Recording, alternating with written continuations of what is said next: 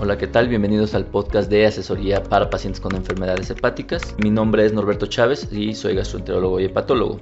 En este podcast hablamos acerca de las problemáticas que ocurren de manera cotidiana en la consulta médica, cosas que ocurren a pacientes reales y que hay que tratar de darles una solución. Eh, evidentemente no se trata esto de sustituir la consulta médica, pero sí, pues primero de informar de las cosas que ocurren, por qué ocurren y de esta manera también al paciente darle un poco de tranquilidad sobre por qué le pasan cosas. Y la segunda es, si es posible, tratar de dar algún consejo obviamente que no comprometa la atención médica, que no sustituya al consejo médico y que tampoco busque la automedicación o el automanejo, porque esto en pacientes con enfermedades hepáticas puede ser muy peligroso. Las enfermedades hepáticas hay que tenerles mucho cuidado y deben ser tratadas por personal especializado o bien capacitado. Este podcast eh, lo pueden encontrar en todos lados, lo pueden encontrar en nuestra página que es www.esmigastro.com, en nuestra página de Facebook, que también es Esmigastro, y hay un grupo de asesoría para pacientes con enfermedades hepáticas en donde la gente pues nos comenta dudas, por ejemplo, dudas de las que luego hablamos en el podcast o hacemos algún video para poderlas explicarlas mejor. Y si lo quieren hacer todavía más fácil, si ustedes tienen un dispositivo de la marca Apple, tienen un icono en su dispositivo, en su teléfono, en su tableta que dice podcast. Lo único que tienen que hacer es, seleccionar ese icono, buscar un podcast, en donde pueden buscar podcast, buscan asesoría para pacientes con enfermedades hepáticas. También puede buscar el podcast de Esmigastro y lo descargan, se suscriben y entonces ya cada vez que nosotros publicamos información, que es cada semana o cada dos semanas, cada dos semanas si es solo para hígado, cada semana es una semana de hígado y una semana es de gastroenterología o de enfermedades gástricas en general. Y si ustedes tienen un dispositivo de la marca Android, que son los más frecuentes, entonces lo que les recomiendo es que en la tienda Play Store, en la tienda donde ustedes compran sus aplicaciones, donde descargan sus aplicaciones, descarguen una aplicación que se llama Stitcher. Se las voy a deletrear, es S-T-I-T-C-H-E-R esta es una aplicación igual que maneja podcast, ponen buscar podcast, buscan asesoría para pacientes con enfermedades hepáticas o Esmigastro o los dos, se suscriben e igual. A partir de ese momento, cada semana ustedes van a estar recibiendo la información de nuestro podcast y de esta manera pues no se pierden absolutamente nada de la información que preparamos para ustedes. Así que sin más, les damos la bienvenida al podcast de asesoría para pacientes con enfermedades hepáticas. Bien, en esta ocasión el tema surgió porque en la consulta tuve la oportunidad de ver una paciente ya de bastante tiempo de evolución que hemos ido siguiendo su cirrosis hepática. Esta paciente tiene un caso de hepatitis C. Es un caso relativamente raro, dado que es una paciente que ya tiene cirrosis hepática, tiene las complicaciones derivadas de la cirrosis hepática, es decir, tiene varices esofágicas, tiene encefalopatía hepática, ha tenido asitis, la estamos vigilando muy de cerca para detectar tempranamente carcinoma hepatocelular y tiene otras alteraciones derivadas del virus de la hepatitis C. Para los que no lo sepan, el virus de hepatitis C obviamente se asocia a cirrosis hepática, pero también otras enfermedades, por ejemplo, algunos tipos de linfomas, que son tumoraciones del sistema sanguíneo, por llamarlo de alguna manera. También se puede asociar algunas alteraciones neurológicas. También se puede asociar a alteraciones cutáneas, alteraciones de la piel. Entonces, bueno, esta paciente tiene algunas alteraciones neurológicas muy extrañas de la hepatitis C. Pero bueno, en realidad este no es el problema, es el preámbulo para tratar de entender que esta es una paciente que ya tiene eh, varias problemáticas relacionadas con la hepatitis C. Pero algo que pasó en esta ocasión, digamos que es una paciente que con relativa frecuencia puede estar presentando cuadros infecciosos. Las infecciones pueden ser, o por lo general en las personas con cirrosis hepática, suelen ser infecciones urinarias asintomáticas, es decir, el paciente no siente nada, sencillamente comienza a presentar descompensación.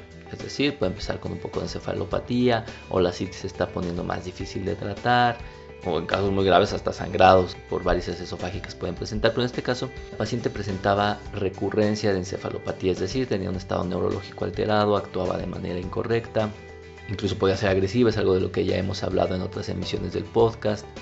Y bueno, en esta situación lo distinto fue que el primer síntoma de un proceso infeccioso fue fiebre. Esta es una paciente que empezó a presentar fiebre, fiebre de hasta 38.5 grados. La fiebre, por ejemplo, en personas con cirrosis es relativamente rara.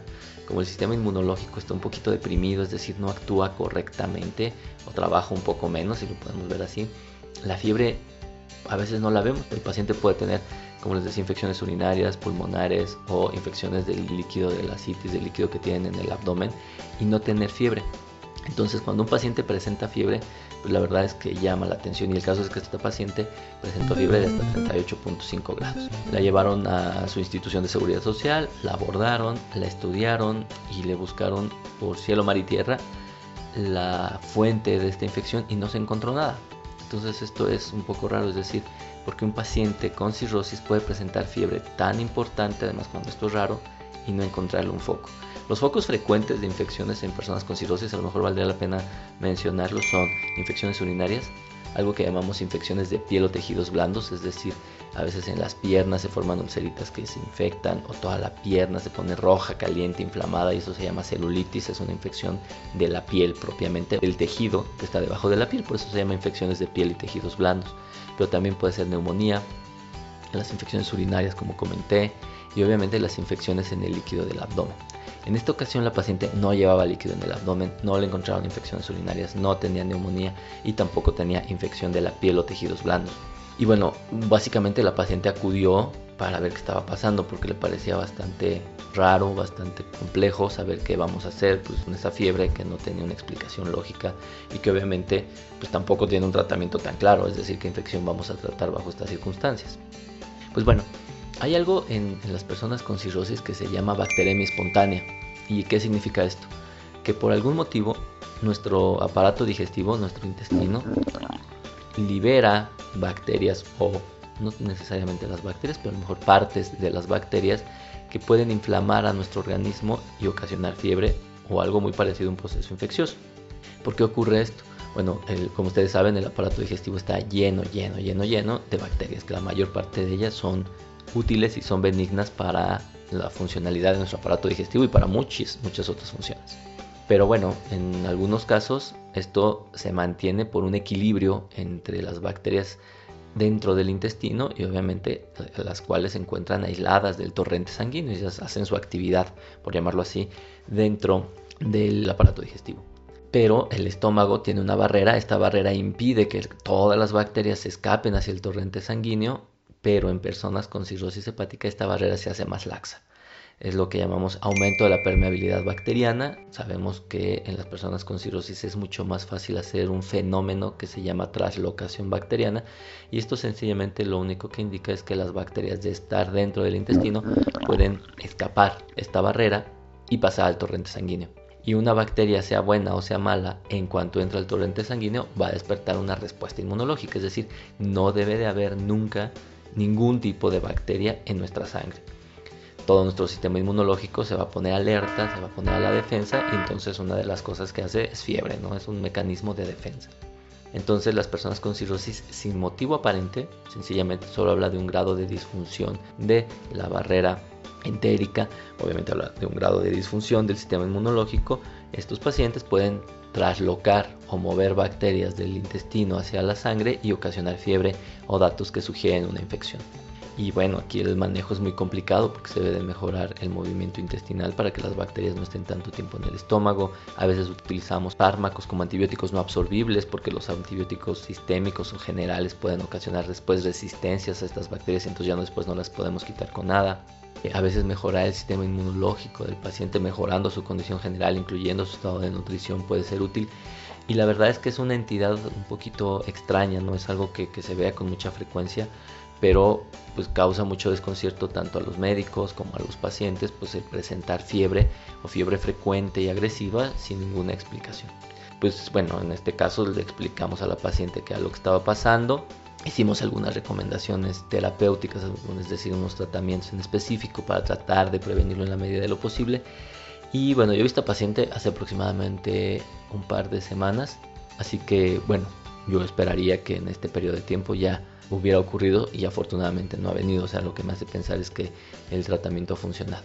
Todo esto se los cuento porque pues, siempre es importante comentar cosas que nos pueden pasar o que les pueden pasar si tienen cirrosis hepática y que a veces parecen un poquito inexplicables. Así que, bueno, el hecho de que ustedes presenten fiebre y no encuentren el foco, si es muy importante, si tiene una explicación, no es algo que es imposible en las personas con cirrosis, pero es muy importante saber que requieren una evaluación médica muy compleja, porque obviamente pues, hay que descartarle un gran número de infecciones en todo el organismo, o al menos las más frecuentes. No se puede hacer el diagnóstico solo así como así, pero sí es una entidad que debemos de conocer y que en algunos escenarios se puede presentar. Si ustedes están o conocen a alguien que tiene este tema, sería bueno que le compartan esta información, ya que causa mucha ansiedad el hecho de tener fiebre sin motivo aparente. Y bueno, pues esta fue la historia de esta semana que espero de, les sea de utilidad. Si es así, no olviden compartir el podcast o en recomendarlo. Si tienen alguna duda, siempre lo van a encontrar ahí en nuestra página, en Facebook, en nuestro grupo de, Facebook también. Pueden comentar lo que quieran alrededor de él. Y si tienen algún tema, pues bueno, están cordialmente invitados a enviarnos sus sugerencias a través de nuestra página de Facebook, acuérdense es, es Mi Gastro o el grupo de asesoría para pacientes con enfermedades hepáticas. Nos escuchamos la próxima vez y hasta luego.